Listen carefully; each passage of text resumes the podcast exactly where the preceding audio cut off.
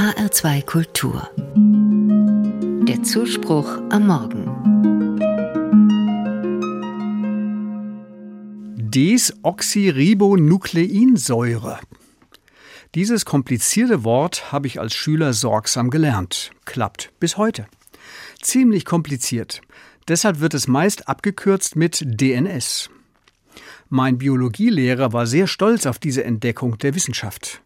Forscher haben sie heute vor 70 Jahren veröffentlicht. Ein ganz neuer Blick hinter die Kulissen in das Erbgut der Menschheit. Viele Fans der Naturwissenschaften sahen darin einen weiteren Beweis für die Unzulänglichkeit der biblischen Schöpfungsgeschichte. Man konnte aber auch denken, wieder ist die Menschheit einen Schritt vorangekommen auf dem Weg, die Genialität der Schöpfung Gottes zu erkennen. Denn die einzelnen Bauteile der Natur, seien es DNS, Zellen oder Atome, sind in sich auch wieder komplex aufgebaut. Entdeckerstoff für die nächsten Generationen von Mikroskopen und Forschungen ist also garantiert. Vielleicht gibt es nicht nur eine Unendlichkeit des Weltalls im Großen, sondern auch eine Unendlichkeit im Allerkleinsten. Darüber lernen manche wieder ehrfürchtig zu staunen ein Berührungspunkt zur biblischen Schöpfungsgeschichte. In ihr geht es nicht um frühe Naturwissenschaft, sondern um das, was Gott tut. Dazu will die moderne Naturwissenschaft gar nichts sagen. Die biblische Geschichte bewertet die Schöpfung. Sie beschreibt Tag für Tag, was geworden ist. Licht und Sterne, Land und Wasser, Pflanzen und Tiere. Dann bilanziert Gott den Stand der Dinge. Und siehe, es war gut.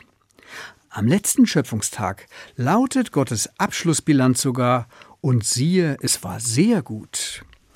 Dieser Satz hat mich schon immer provoziert. Ich sehe die dunklen Seiten der Schöpfung, die Katastrophen, die Grausamkeiten, auch unter Tieren. Und natürlich sehe ich, wie schwer sich viele Menschen mit dem Leben tun, was sie einander antun. Das ist oft zum Verzweifeln. Jedenfalls alles andere als sehr gut. Manchmal denke ich, so nicht. Da muss ein Neustart her, eine neue Schöpfung, die das grundlegend besser macht. Aber in der Bibel steht, und siehe, es war sehr gut. Klar, das war erst der Anfang, und danach ging vieles schief. Die Welt und die Menschheit sind nicht mehr am Anfang, sondern längst verstrickt in Leid, in Schuld, in massive Schwierigkeiten.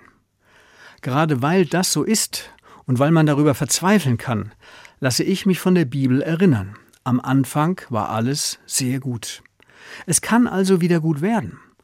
Deshalb schaue ich, was davon noch da ist und was wieder gut werden kann und was ich dafür tun kann. Dafür ist heute ein neuer und guter Tag.